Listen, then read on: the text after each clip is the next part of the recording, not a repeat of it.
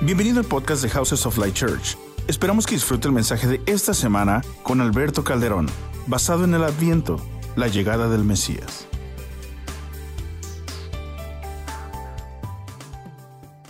Amén. Entonces, tenemos, dice acá, la llegada o el adviento del Mesías. El, adviento habla acerca de, de esta temporada, ¿no? Eh, se dice que se observa de la misma manera que ah, para Semana Santa, ¿verdad? Hay una preparación antes del día de, resurrección. Acá localmente nosotros tenemos lo que es el mes del evangelismo. ¿Se acuerdan? Entonces, de igual manera, para, para Navidad está esto, esta observancia eh, y consta de cuatro semanas en realidad, acerca de que las primeras dos semanas es un tiempo de meditar en el regreso de Cristo, ¿verdad? Y las últimas dos semanas es ya concretamente acerca de la Navidad, acerca del nacimiento de Cristo. Entonces, eso es lo que es el, el Adviento. Y nosotros estamos en esta temporada, ¿verdad? Entonces, dice acá, la temporada de Adviento o llegada del Mesías es tradicionalmente celebrada en observación a las venidas de Cristo, el regreso y el nacimiento, ¿verdad? Marca un tiempo de celebración donde creyentes están invitados a meditar, gozarse y ser golpeado de nuevo por la belleza y la humildad de Dios. Es decir, este tiempo, eh, aunque sabemos que eh, mundialmente se, motiva a la gente al consumismo, ¿verdad? Eh, a, los regalos, a, la comida, a toda esta, todo lo que gira en torno a, esta, época. Pero sin embargo nosotros como creyentes, o al menos Dios, lo que está en el corazón de Dios es que nosotros tomemos una pausa que, que meditemos, dice aquí, meditar. ¿Meditar en qué? ¿Verdad? Bueno, resulta que Dios es muy grande y es infinitamente grande, ¿verdad? Entonces, tal vez nosotros conocemos algo de Dios, sin duda que sí, por eso están, por eso están acá, estamos acá. Entonces, pero hay mucho más de Dios. Y hoy vamos, conforme vamos avanzando en el tema, vamos a ver. Pero eh, Dios quiere que meditemos en Él, ¿verdad? eh, cuando nosotros meditamos, eh, descubrimos cosas, ¿verdad? Porque la prisa no nos, no, no nos permite ver detalles, ¿verdad? Andamos corriendo todo el tiempo, manejando aquí en el tráfico y todo. Entonces, pero cuando meditamos, es ese, ese momento de silencio, ese momento de calma, ese momento, ese lenguaje de Dios, la calma, la quietud, ¿verdad? Entonces, Dios habla en medio de la meditación, en medio del descanso, cuando nosotros tomamos este, esta meditación, ¿verdad? Entonces vamos a meditar hoy un poco acerca incluso de los nombres de Dios, ¿verdad? Dice también para gozarse. Claro que sí, hay razón suficiente para gozarnos. Nos nació un Salvador, ¿verdad? Nos nació el que puede llevar a cabo la obra que nosotros no podíamos hacer. O sea, el hombre estaba bajo este yugo de que, dice este, Romanos, que no, no existe ningún justo, no existe ninguna persona buena, no existe nadie que pueda cumplir la ley y que nuestro destino era la condenación, ¿verdad? Sin embargo, Cristo vino a eso, a, para hacer lo que nosotros no podíamos hacer, que es al, alcanzar la justificación delante de Dios y es por la obra de la redención, ¿verdad? Pero entonces sí hay motivos para gozarnos. O sea que lo de la fiesta está bien, pues, ¿verdad? Pero hay que hacerlo con el motivo correcto, ¿verdad? ¿Qué le parece? ¿verdad? No, no solamente por querer agradar al vecino, querer agradar a la suegra, hoy sí va, porque es Navidad y hay que regalarle algo. Entonces, sino que la razón, la verdadera razón de la Navidad es, es esta, que, que nació un Salvador y entonces podemos gozarnos. Dios nos invita a eso, amén. Y también dice, y ser golpeado de nuevo por la belleza y la humildad de Dios. Esta palabra que puso Oscarito aquí me gustó mucho. Ser golpeado de nuevo.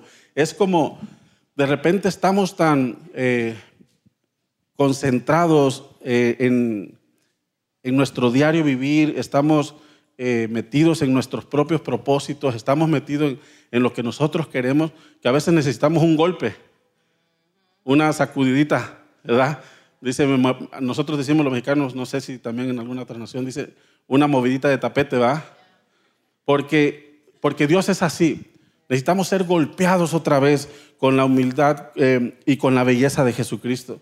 Algo que te vuelva, vuelva a centrarte, a ubicarte, de que vuelvas a verlo a Él. Volvamos a verlo a Él. Amén. entonces, este tiempo es para eso, para meditar, para gozarnos y para ser golpeados otra vez por Él. ¿Qué les parece? Amén. ¿Cuántos quieren ser abrumados por el amor de Dios, por, la, por lo que Dios es, verdad? Amén. Claro que sí. Yo sé, por eso están acá. Eh, dice la palabra adviento viene de la palabra en latín adventus, que significa arribar, llegar a un lugar o aparecer. Es una forma de un verbo. La palabra es advenio, que se define no solo como llegar, sino también para desarrollarse, establecerse y levantarse o surgir. O sea, esto es el significado de la palabra adviento, ¿verdad? Porque van a decir, ¿Y este qué me está hablando? No? Eso es lo que significa. Y este acontecimiento o la esperada, eh, la espera de, de, alguien, el adviento, es, ha sido, estaba leyendo en la preparación para, para, para el, tema, eh, no lo hice yo, pero estaba leyendo algo este, por ahí, dice, en todas las civilizaciones del mundo este, hay algo así, hay una característica. Todos hablan acerca de que están esperando a alguien acerca de que un, héroe, ¿verdad? Alguien que va a hacer la diferencia, un libertador, alguien que los va a rescatar. En todas las civilizaciones encontramos eso. Y es curioso, entonces, pero la Biblia, o al menos la Biblia que yo tengo, dice que la verdad solamente se encuentra en Jesucristo. ¿Verdad? Dice, Él es el camino, la verdad y la vida. Así que puede gozarse de que el que estamos esperando es el verdadero, es el real, ¿verdad? Entonces, eh, pero es interesante que en todas las civilizaciones está esto. Entonces no es algo, no es un tema desconocido. La gente de alguna manera sabe que, que, este mundo requiere algo más que un gobierno bien establecido, ¿verdad? que un presidente. Nosotros tenemos esperanza, ¿verdad? ¿Poco no? De que de decimos, a ver si este ahora sí hace algo, a ver si este ahora sí no es tan duro, a ver si este ahora sí pues nos aliviana, ¿verdad? Porque estamos oprimidos, estamos sufriendo, estamos siendo discriminados. Y, entonces en todas las sociedades existe acerca de esa esperanza de un rey justo. Amén.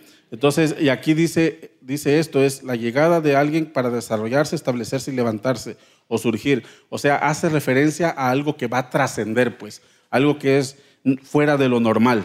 Amén. Inciso C dice, la venida de Jesús no fue solo un destello brillante en la historia. Su venida desarrolla algo, pone algo en movimiento y hace que surja algo. De manera innegable, el advenimiento o adviento de Cristo comenzó la mayor revolución jamás conocida por la humanidad. ¿Verdad? Cristo ya vino, ¿verdad? Que, los judíos no supieron identificar, no pudieron discernir los tiempos eh, y que no aceptaron a Cristo como el Mesías. Bueno, esa es otra historia, que va, no tiene aún conclusión, pero va a concluir y ese es asunto de Dios y los judíos, ¿verdad? Pero el Mesías ya vino. Amén. Y este, e inició la revolución más grande de la humanidad, dice acá. Me gustaba lo que comentaba Carlos en la mañana, cómo es que la cultura que Cristo trae eh, lo golpea todo, pues lo cambia todo, ¿verdad? Este mundo te dice, no te dejes, ¿verdad? Te, hicieron algo y te dicen, desquítate, eh, demándalos, Ahorita por todo demandamos. Entonces, y la cultura de Cristo, el, reino es diferente. Él vino a traer una revolución y dice, no, no, no, tú perdona. Y es más, no solamente te dice, no te desquites, te dice, ora por el que te hizo mal. ¿Verdad? No solamente te dice, idea con tu coraje por allá y tranquilo, sino que te manda que le hagas bien. Esa es una revolución, ¿verdad? O sea, porque eso es, un choque de reino en nuestro corazón, lo que, la palabra que Dios trae, eh, porque es contrario a lo que estamos acostumbrados. Muchos de nosotros incluso fuimos enseñados de tal manera. No te dejes, hijo, te hace algo, pues tú dale otra, ¿verdad? Regrésasela. No, eso de que la otra mejilla, no, cuál, nada. Tú, tú dale las dos mejillas a él. O sea, somos incluso entrenados, pues, porque esa es la cultura del mundo. Esa es la que la sociedad nos dice. Pero Cristo vino y trajo algo que está revolucionándolo. Y, incluso, pues se va a poner más fuerte, ¿verdad? Esta guerra. Las verdades de Cristo son revolucionarias, incluso nos van a llegar a costar la vida por estar en ellas, ¿verdad? Así es. ¿Cuántos ya están tomando valor ya se están sintiendo unos guerrilleros acá? Amén, ¿verdad? Bueno, vamos a continuar. Dice, un hijo nos es dado, estoy en el punto número dos, un hijo nos es dado.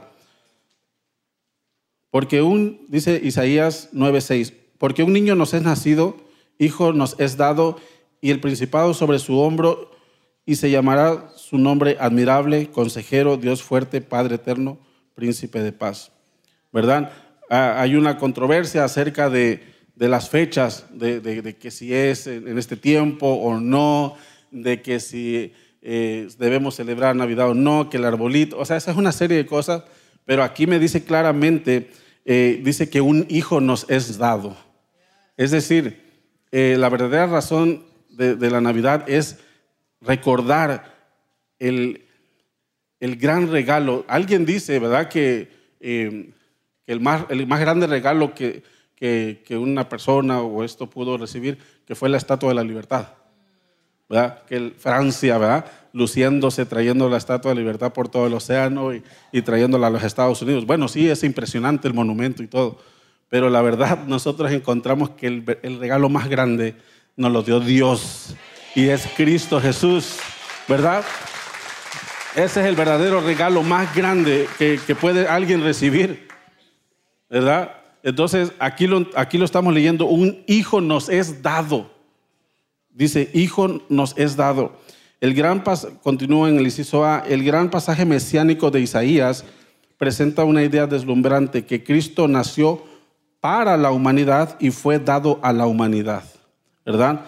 La idea es que hay una gran alegría y responsabilidad que se le ha otorgado al hombre del de parte del Padre Celestial. Imagínate, eh, qué gran regalo hemos recibido nosotros y, dice que tenemos una gran responsabilidad. ¿Qué vamos a hacer con ese regalo?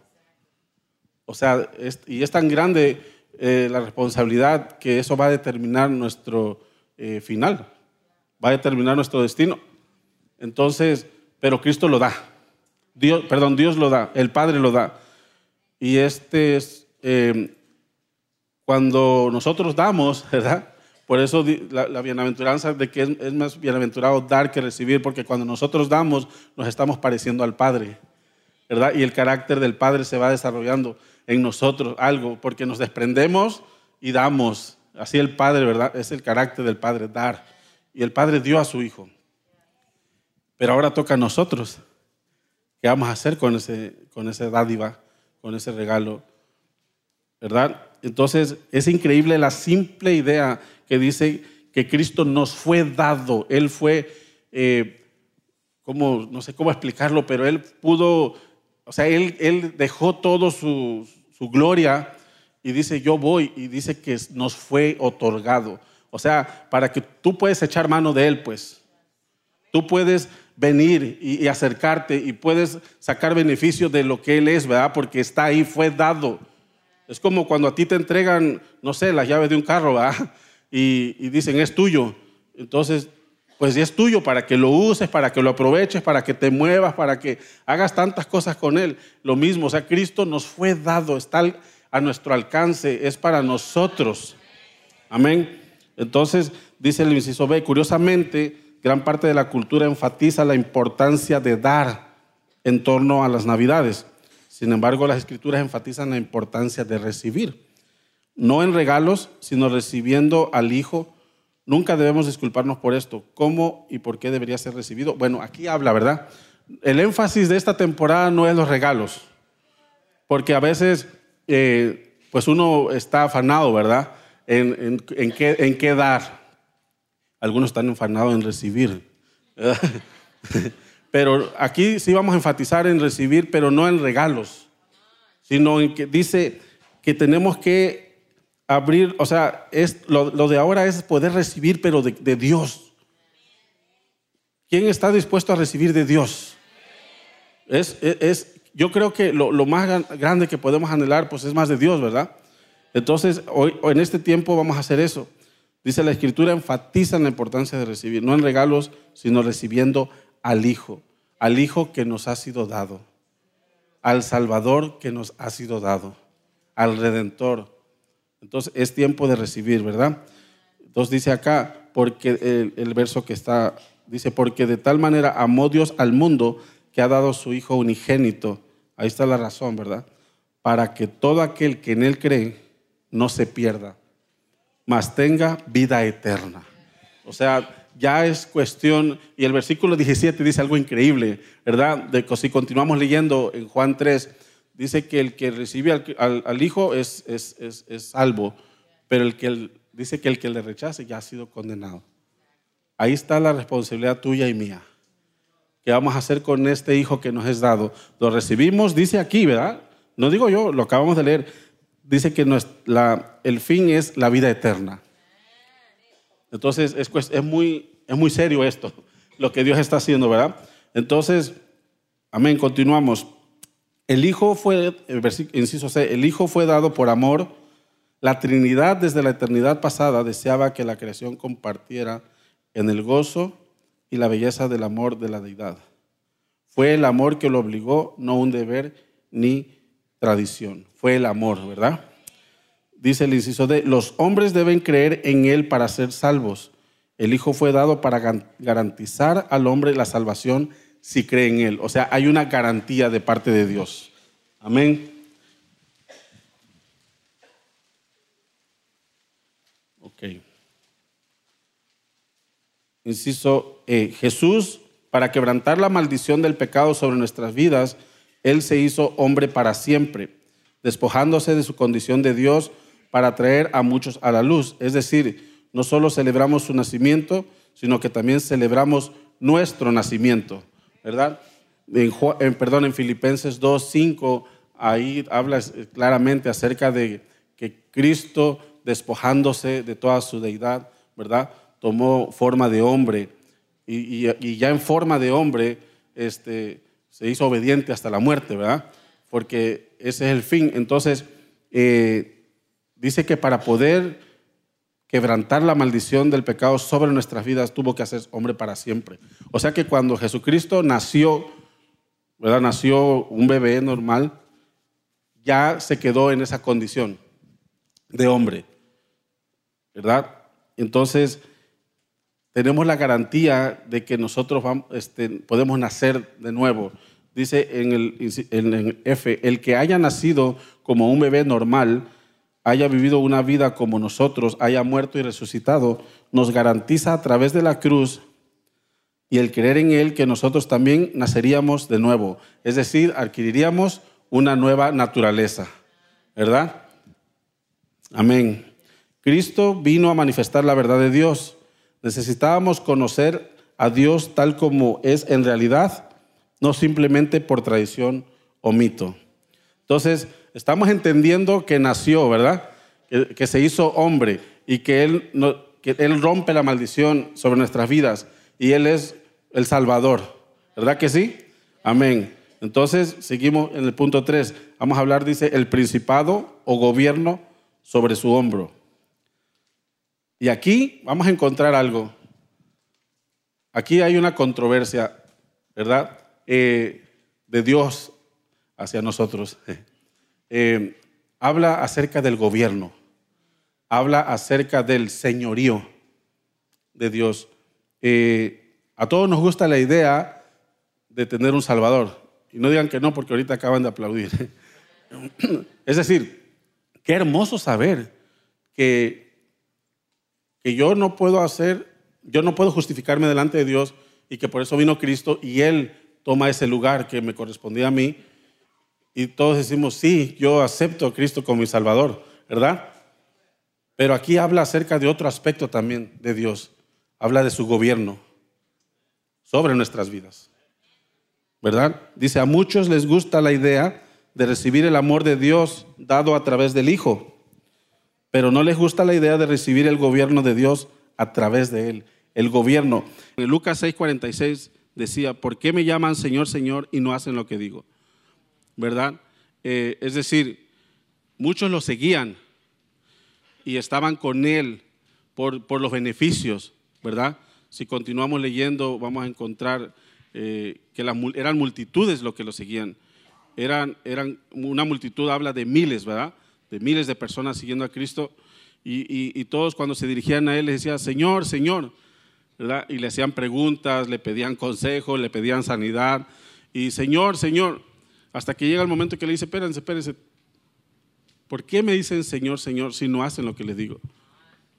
Y ahí hablaba acerca, enseguida en, Lucas continúa hablando de los dos cimientos. Y ahí encontramos que el verdadero cimiento, el verdadero fundamento de la vida cristiana es el hacer las palabras. Ahí, si continúa leyendo, ahí va a encontrar donde dice que, aunque aquí, aquí en la misma audiencia escuchan el, mismo mensaje, la palabra, pero dice que algunos van y saliendo las hacen. Y dice que otros se gozaron en el momento, se alegraron, aplaudieron y todo, pero se van y nada ocurrió con ellos. Entonces Cristo habla de que el verdadero fundamento es hacer. O sea, si, si, tú acá tienes, el Señor te da convicción acerca de perdonar a alguien, el Señor de pronto te trae a la mente a alguien y dice, pues tienes que perdonar. Dice, que saliendo, o sea, tú vas, meditas en ello y aunque luches contra ti mismo que no quieres, al final, al final cuando, cuando, o sea, finalmente lo haces, entonces dice que ese es el verdadero fundamento. Estás produciendo algo en ti que dice que aunque vengan las tormentas y golpeen esa casa, no caerá, porque está bien fundamentada. Entonces, hacer lo que Dios nos pide ese es el señorío, ¿verdad? Porque me decía Carlitos también hace rato en el primer servicio, nos volvemos selectivos de pronto con Dios. ¿Verdad? Encontramos en la Biblia promesas que hablan de prosperidad y aleluya, gloria a Dios, amén. Y encontramos promesas, a ver, hay una promesa ahí que nadie ha escuchado que la pida. Dice que en el mundo tendré esa aflicción. ¿Es una promesa? Es una garantía de parte de Dios. Y nadie dice, Señor, ¿dónde está mi aflicción? ¿Dónde está mi aflicción? Mándame una afliccioncita. Necesito una afliccioncita en estos días. Y esta promesa está ahí. ¿Verdad? Pero nos encanta que Jesús es nuestro Salvador, que Jesús es nuestro sanador. Y sí lo es, y claro que hay que gozarnos por ello pero también debemos aceptar la parte de que Jesús es Señor, que Jesús es Rey, ¿verdad? El, pastor Fernando explicaba un poco de eso ayer, que es un reinado. En el reinado o en la monarquía, ¿verdad? El rey este, hace lo que quiere. Él manda a llamar a quien quiere y si se rehúsa, o sea, puede perder la vida, pues. Porque en un reinado así es. No hay opción. Y si te rehusas, pues te puede, puedes pagar un precio muy alto. Entonces, en el reinado de Cristo es lo mismo, o debería ser lo mismo. Porque si el Señor dice, quiero que hagas esto, pues nosotros no tenemos opción simplemente hacerlo. ¿Verdad?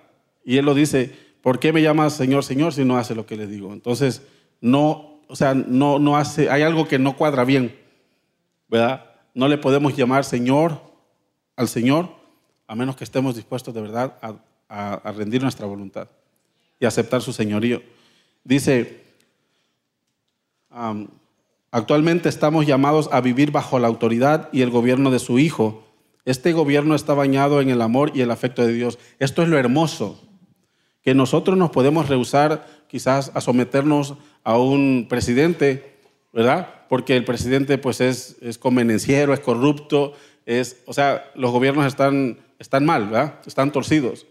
Pero aquí dice, este gobierno está bañado en el amor y el afecto de Dios. O sea que el, gobierno de Cristo es bueno, pues. El, liderazgo de Jesús está bien, es, excelente.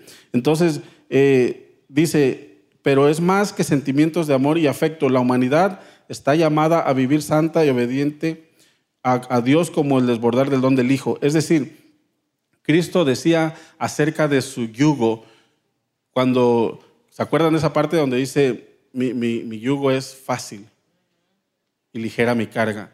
Es decir, ponernos bajo el señorío de Cristo. A veces pensamos como, ya no voy a poder hacer lo que yo quiera y, de repente dice, no, yo esta parte, eh, Señor, espérate tantito ahí, todavía no, yo quiero seguir jugando con esto, esto me, todavía me gusta, yo quiero, eh, te entrego esta parte, pero dame chance en esta otra, ¿no? Entonces pensamos que Dios nos va a abrumar, que nos va a amargar la vida, pues que nos vamos a hacer aburridos, que vamos a limitarnos de cosas y que, va a ser aburrida, que la vida cristiana eh, es, es, pues no podemos ni divertirnos, no podemos hacer nada y que va a ser difícil. Pero acá dice que no, que, que su yugo, su señorío, su liderazgo es bueno, es fácil y él dice que su carga es ligera. ¿Por qué? Porque en realidad él lleva la carga. ¿Verdad? Amén. Entonces, eh, dice acá, así como el Padre me ama a mí, también yo los amo a ustedes. Nunca dejen de amarme. Si obedecen todo lo que yo les he mandado, los amaré siempre, así como mi Padre me ama, porque yo lo obedezco en todo. ¿Verdad? O sea que encontramos, Cristo es nuestro modelo en todo. ¿Verdad? En todo. O sea, Él es nuestro modelo y siempre que nos pide hacer algo, pues es porque ya lo hizo. Y dice aquí que Él le obedece en todo al Padre.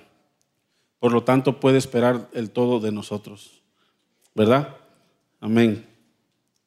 Eh, inciso C, el Hijo es el único capaz de liderar a la perfección porque lleva la trascendencia de Dios. Él carga la voluntad del Padre. La, la, forma en que Él asume el gobierno muestra la humildad de someterse a las personas a las que dirige. O sea, Cristo es el mejor líder, es un buen Señor pues tú puedes rendirte a Él y tener la seguridad de que, de que va a estar bien, que no va a haber un abuso de autoridad, que no va a haber ninguna injusticia, que no va a haber nada raro, ¿verdad? A veces el señorío de, de Dios, pues, o sea, es decir, nosotros quisiéramos decirle qué hacer, ¿verdad? Pero no, podemos descansar y confiar en que todo lo que Él nos haga pasar está bien. O sea, podemos confiar en que Él está al frente, pues. Él está a cargo y que nosotros no estamos abandonados, que nosotros no estamos desamparados. Lo que, lo que sea que pasemos, Él está orquestándolo, ¿va? Como un estratega.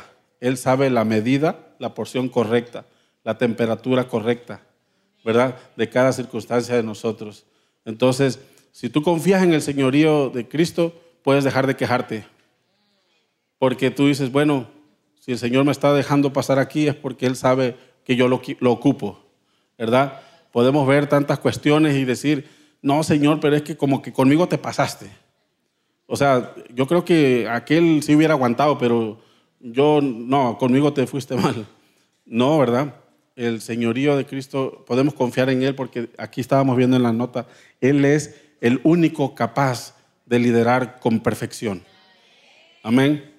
Y podemos confiar en eso. Entonces dice, muchas veces vemos el liderazgo de Jesús como alguien que nos está poniendo la mano encima, sin dejarnos hacer lo que queremos. Pero qué bueno que lo hace así, ¿sí o no? O sea, porque si de verdad nos dejara hacer lo que nosotros queremos, no, qué bueno que sí. pero aún así no lo es. Dice, más bien Él nos está cargando en sus hombros, dirigiéndonos hacia lugares seguros. ¿Verdad? Como ese buen pastor que sabe en el Salmo 23, ¿verdad? Dice, el buen pastor sabe lo que necesita la oveja. Ocupa, este, dice que estar cerca de los pastos verdes, ahí lo lleva, ¿verdad? Ocupa estar este, en el valle de sombra de muerte, bueno, es necesario, ¿verdad? Pero el buen pastor sabe lo que necesitamos. Estamos siempre en lugares seguros. Aunque nuestro entorno se vea muy, pareciera que no es muy seguro, pero estando con Él, así es, ¿verdad? Muy bien, ahora vamos a, hablar acerca, el, bueno, el, aspecto, el, punto número cuatro, el aspecto es de su nombre. Vamos a meditar un poco en su nombre. Dice, admirable consejero, Dios fuerte, Padre eterno, príncipe de paz. El nombre de alguien habla de, lo, lo, define, ¿verdad? El nombre define eh, las cosas o las personas.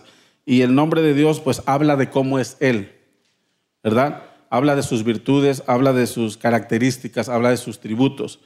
Y el primero que encontramos aquí dice admirable consejero, ¿verdad? ¿Cuántos necesitan consejos buenos? En todo aspecto, ¿ah? Para, para este, saber las decisiones, eh, cómo en cada cosa que hemos llegado, en cada lío que nos hemos metido, porque a veces no escuchamos consejo. Hello. ¿verdad? Eh, o sea, la verdad es que a veces no nos gusta que nos digan qué hacer, a veces nosotros creemos que ya sabemos que podemos todo y dice, eh, o sea, tomamos decisiones en nuestra propia prudencia y no escuchamos consejo. Y, aquí Cristo, el, el primer nombre que dice es admirable consejero. O sea, la consejería es de Dios. ¿Verdad? No es un asunto de, de, la psicología. Y, no, la consejería es de Dios. Él dice que Él se presenta como admirable consejero. Algo de lo que este, me encanta porque dice que eh, cuando hablaba al principio hace rato, cuando tú meditas, escuchas, o sea, Dios habla siempre, nosotros somos los que no escuchamos, ¿verdad? Entonces por eso es importante tomar estos tiempos de quietud y, para poder escuchar al consejero, ¿verdad? Nosotros a veces cuando tenemos eh, un problema, eh, pues queremos que nos ayuden y está bien buscar ayuda y está bien este, buscar los profesionales, pero aquí hoy es tiempo de que meditemos, que tal vez tú te encuentras en un momento difícil y de pronto hasta pena por hablar con alguien, ¿verdad? De pronto este, no hay nadie alrededor. Bueno, quiero que medites en que si no te encuentras en este momento, quizás en el futuro pueda llegar a estar así, en el momento que necesites un consejo, pues Dios es consejero. Él tiene una, una buena palabra. Él tiene un buen consejo. Él no quiere manipularte a su conveniencia. Él no quiere, ¿verdad?, acorralarte. Él quiere guiarte. Él quiere darte una palabra de esperanza, una palabra de ánimo. Pero somos nosotros los que tenemos que aquietarnos para poder este, escuchar ese consejo sin duda que Dios tiene para ti el día de hoy, ¿verdad? Dios fuerte. Él posee todo el poder. Al final de la era, el anticristo intentará, como dé lugar, de vencer a Jesús con ejércitos, armas y poderes demoníacos. Sin embargo, nada ni nadie podrá vencerlo. Amén. Dios es fuerte. Es decir, Él posee todo el poder.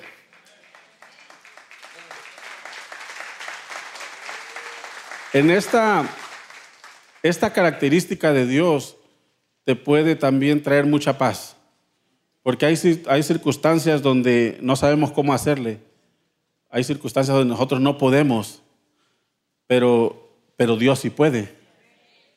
Dios es todopoderoso. Nosotros no sabemos, Él sí sabe. Nosotros no podemos, pero Él sí.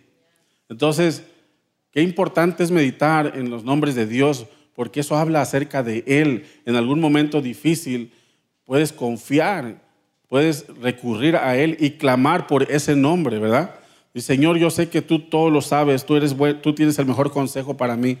Hoy ocupo que me guíes en esta situación. Tengo un hijo, tengo un esposo que se está portando mal, tengo esta situación, en el trabajo tengo un dilema, no sé cómo hacerle, cambio de trabajo, aquí gano más, pero me tocaría hacer cosas que de pronto no, no son moralmente, éticamente correctas. ¿Qué hago, Señor? Podemos ir a Él como, como ese consejero. Hay situaciones donde no podemos. Eh, a veces ahí en, la, en, las consejerías, porque me ha tocado atender a algunas personas cuando Pastor Fernando está ocupado, ¿verdad? Entonces ahí me toca hacer el quite. Eh, y las personas vienen, no, pues sí, porque para eso estamos, ¿verdad? Pero este, les digo, mira, tú haz tu parte, Dios va a hacer la suya. Porque hay lugares donde tú ya no puedes llegar. Hay lugares, tú no puedes entrar al corazón o a la mente de tu hijo, de tu esposa, solamente Dios. Y podemos descansar sabiendo que Él es Dios fuerte. Él puede hacer lo que tú y yo no, pues. Entonces, amén.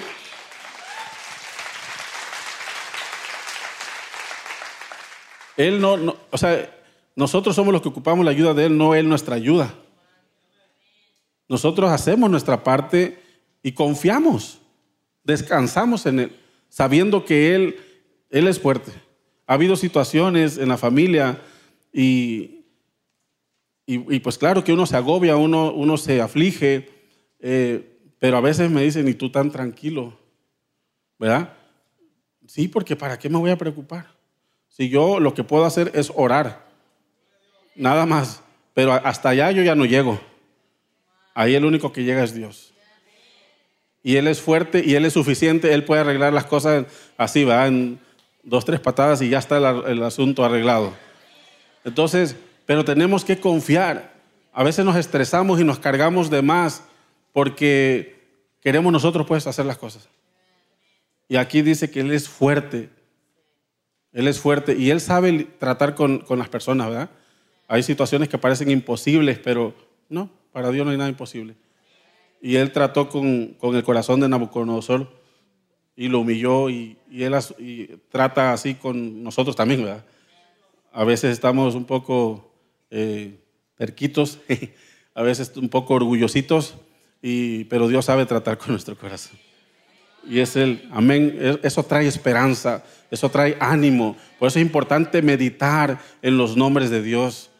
Amén. El tercero es Padre eterno. Jesús erradica y erradicará completamente el espíritu de orfandad en la tierra. Esto es hermoso porque ya, ya, lo, o sea, ya lo está haciendo Él. ¿Verdad? En Juan 14, 18, cuando Él estaba preparando a sus discípulos porque se iba a ir ya, se estaba acercando la hora, Él dijo algo importantísimo. Dijo, me voy, pero mandaré al consolador. Y dice algo increíble, dice, no los dejaré huérfanos. O sea, Él da una promesa de que estar con nosotros hasta el último momento, ¿verdad? Y dice que hasta el fin del mundo. Tenemos alguien con el cuidado de un padre. Tenemos alguien que está cerca, alguien que tiene detalles con nosotros, alguien que está al pendiente. Y dice aquí, eh, esto no es una referencia a Dios el Padre, sino a Dios el Hijo, quien proporcionará una especie de reinado paternal durante toda la eternidad. Amén. O sea, Padre eterno. Estas dos son características del, Padre celestial, del eterno, ¿verdad? Eh, donde está definiendo que Jesucristo es Dios al llamarse, al llamarse Padre eterno. Eh, está hablando de las dos cuestiones, ¿verdad? Eh, y así es. O sea, podemos saber que hay alguien, aunque no lo podemos ver, si clamamos a Él lo podemos sentir. Porque la cita que les acabo de mencionar en Juan 14 habla acerca del consolador. O sea, el que siempre está a nuestro lado. El que siempre, y, habla también del Espíritu de verdad, ahí mismo. Entonces, sí tenemos compañía, sí tenemos respuesta, sí tenemos solución. Él está ahí, ¿verdad? Se presenta como un Padre eterno. Y esta cuarta, eh, cuarto nombre me encanta. Príncipe de paz.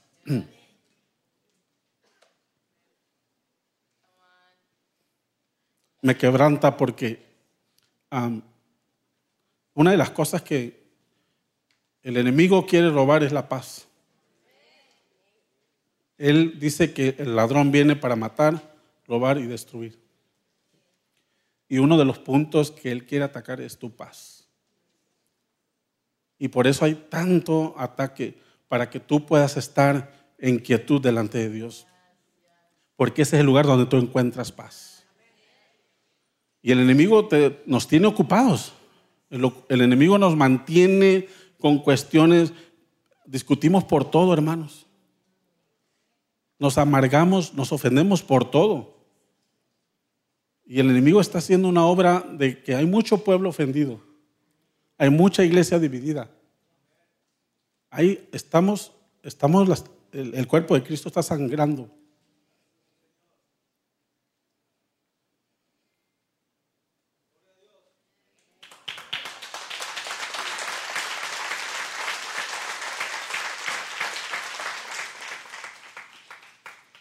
Y lo que aquí se presenta a Cristo como el príncipe de paz. O sea, de que me encanta porque aquí habla de una doble connotación, ¿verdad? Dice, perdón, dice, su venida resultará en la paz entre Dios y el hombre. Jesús establecerá la paz duradera a través de la justicia. Es decir, si Dios, eh, perdón, Cristo trae la paz entre Dios y los hombres, ya no existe esa separación, ya no existe esa ira de Dios, ¿verdad? Porque Cristo la aplacó con, ese sacrificio, con su sangre. Sin embargo, también habla acerca de la paz eh, que Él da a sus hijos, donde dice, la paz les dejo, mi paz les doy. no como el mundo la da, yo le doy esta paz, ¿verdad? Entonces, eh, la verdad que nosotros necesitamos paz. Hay tantas cuestiones que lo quieren robar. Eh, tenemos eh, problemas en la casa, problemas en el trabajo. A veces nos preocupamos tanto incluso por el futuro, ¿verdad? Se nos ha presionado mucho socialmente que tú para ser alguien exitoso debes de tener que todos tus hijos con carrera y que tus hijos estén bien alineados y, y o sea, hay una serie de cosas y a veces cuando no estamos en ese lugar, hay una presión, hay un desgaste y perdemos la paz. ¿Verdad? Perdemos la paz por, por muchas razones, pero Cristo se presenta como el príncipe de paz.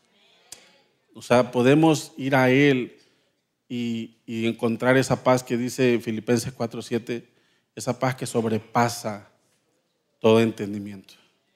O sea, que no importa la circunstancia, no importa eh, la adversidad, el momento, la presión, eh, dice que hay una paz disponible para ti y para mí. Está ahí, ¿verdad?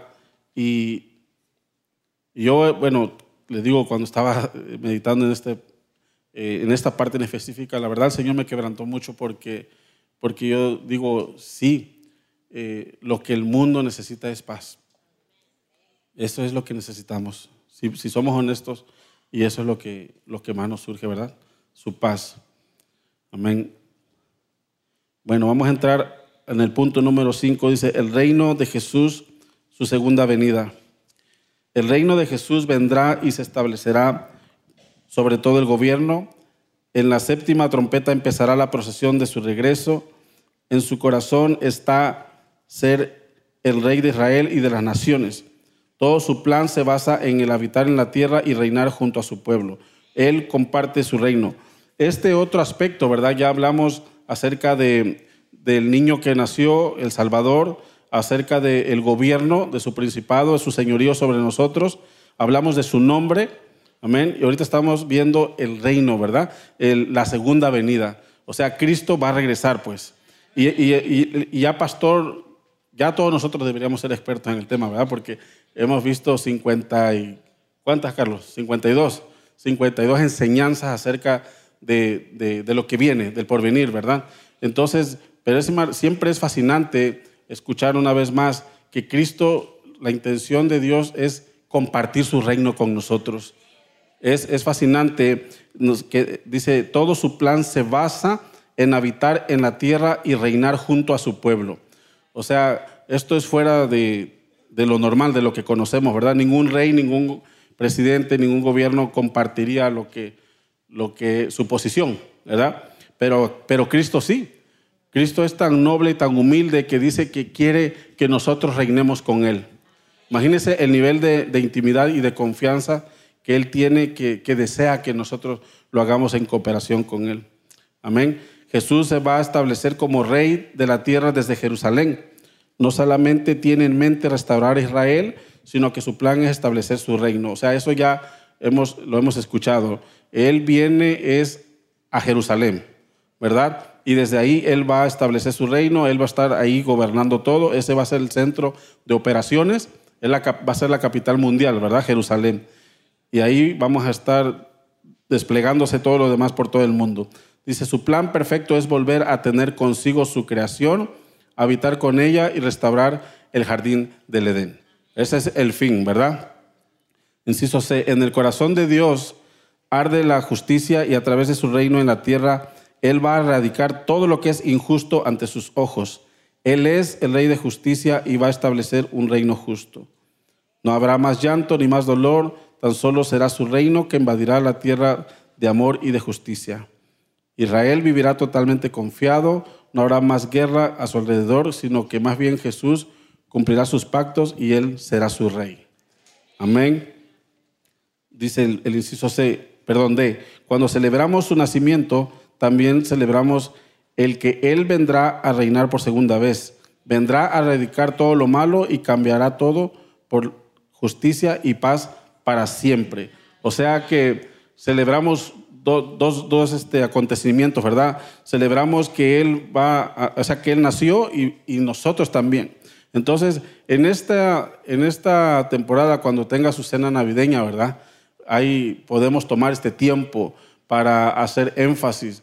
A veces hay familiares, este, invitados, pero podemos honrar a Dios tomando un tiempo donde agradecemos por los alimentos, pero también por, por el hecho de que, del nacimiento de Jesucristo y aún nuestro propio nacimiento, ¿verdad? De que somos nacidos. Y es importante para Dios, Él, estableció algo, porque a Él le encanta que lo estemos recordando, cuando dice eh, que cuando Él estableció la Santa Cena, dice, hagan esto en memoria de mí, ¿verdad? Pero dice, cada vez que lo hacen, anuncian mi muerte hasta que Él venga. O sea, se hablan de los dos aspectos. Estamos hablando de la vida y la muerte de Jesús y estamos hablando de su regreso. Y Él pidió que lo recordáramos. Él pidió que habláramos de esto. Es importante para Dios, por eso hace el énfasis de, de, repetirlo.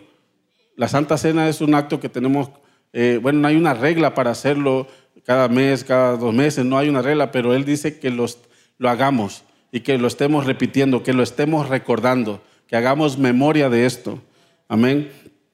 Dice, lo dilatado de su imperio y la paz no tendrán límite sobre el no tendrán límite sobre el trono de David y sobre su reino, disponiéndolo y confirmándolo en juicio y justicia desde ahora y para siempre. El celo de Jehová de los ejércitos hará esto. Amén.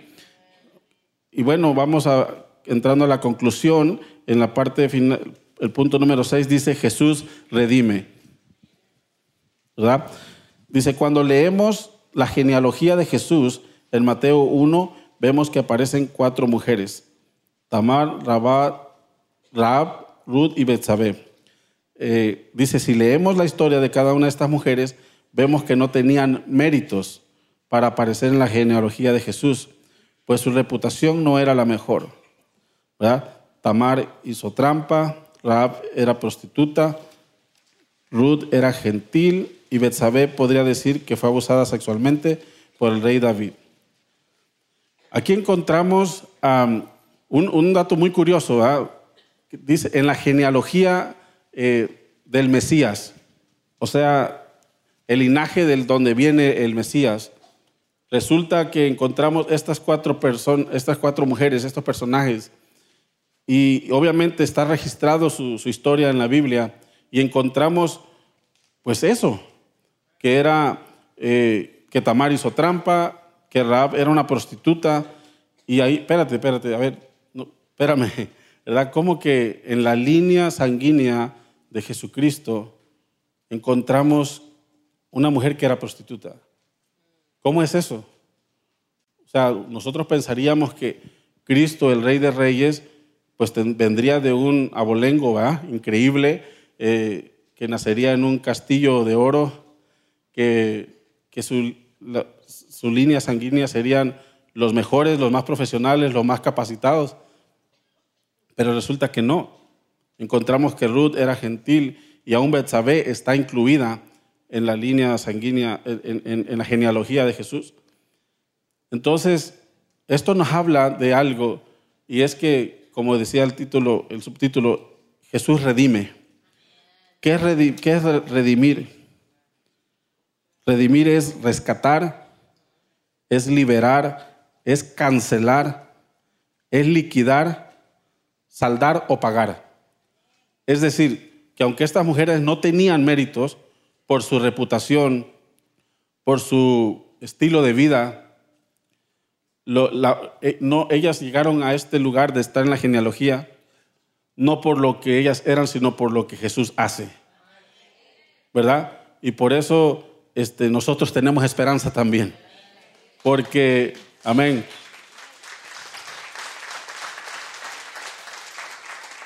Dice, nos preguntamos por qué están estas mujeres en la genealogía de Jesús, pudieron quedar sin ser mencionadas. De hecho, la mayoría de las genealogías bíblicas son meramente de hombres y muy pocas veces nos encontramos con mujeres en las genealogías. Jesús es un hombre que redime. Él nos escoge a pesar de nuestras imperfecciones y nos hace llamar sus hijos, ¿verdad? Él redime. Redimir es que Él cambia Él cancela, Él cambia nuestra naturaleza. O sea, de que si nos pudieran poner un nombre, ¿verdad? Que definiera lo que somos, algunos éramos mentirosos, ¿verdad? Algunos eran tramposos, algunos eran, o sea, de todo, no sé, usted nómbrese. no lo diga nomás, eh, piénselo. Pero resulta que Cristo cambia todo eso. Y, Cristo dice que redime y ya no somos aquellos. Y Él da una nueva naturaleza, da un nuevo propósito. Y ahora, así como estas mujeres no fueron excluidas, sino que fueron parte de la historia, así tú y yo somos parte de la historia. Él nos incluye, no nos deja por fuera a pesar de que éramos lo que éramos, ¿verdad? Eh, dice, Él no está descartando a alguien de la historia porque no encaja en el molde. No está interesado en los perfectos, está interesado en los que demuestran fe y conocen su necesidad de un Salvador. Amén. Jesús vino por todos nosotros y nuestras líneas de tiempo increíblemente elevadas, donde hemos mentido, engañado, robado, chismorreado, calumniado, perdido en el camino, o sea, y algunos todo en eso, ¿va? Dice, Él vino para borrar esas cosas, no para colgarlas sobre nuestras cabezas o convertirnos en ejemplos de quién no seguir. Jesús no vino solo por aquellos de nosotros que encontramos su camino y seguimos el camino fielmente.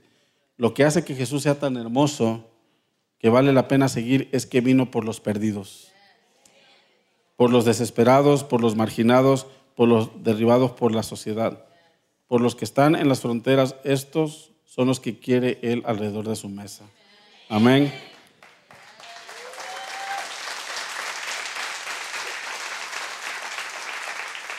Voy a pedirle si viene el grupo de alabanza. Ah, no se ponga de pie todavía. quiero que tomemos un minutito para pensar en el verdadero regalo. Hoy describía un poco acerca de los nombres de, este niño que nació. Y como les decía hace rato, ¿no? yo sé que algunos ya están preparando su lista de regalos que desean. Pero ¿qué les parece si hoy hacemos, aunque sea en nuestra mente, eh, una lista para Dios? ¿Qué es lo que de los cuatro nombres que nombramos, ¿verdad? De admirable consejero, Dios fuerte, príncipe de paz, Padre eterno, ¿cuál de los cuatro aspectos eh, le gustaría recibir de Dios, conocer más a Dios en esto? Cierre sus ojos y medite por un momento. El verdadero regalo que deseas para esta Navidad, ¿cuál es? Conocer a Dios de qué manera, ¿Cuál, qué es lo que más necesitas. Puede ser un consejo de Dios, una sabiduría para estos tiempos, qué hacer,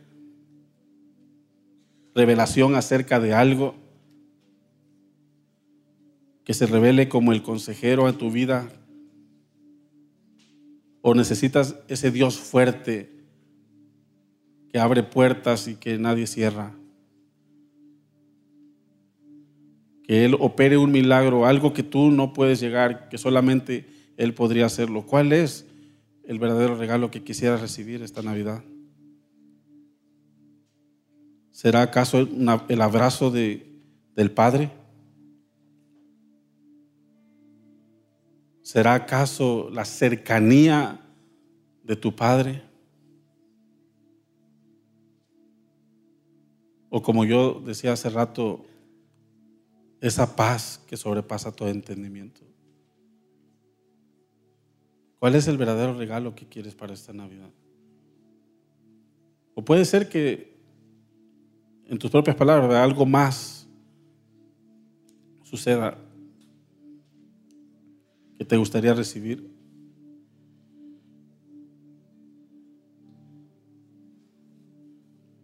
Hoy no le hagas una carta a Santa Claus, hácela a tu Padre Celestial.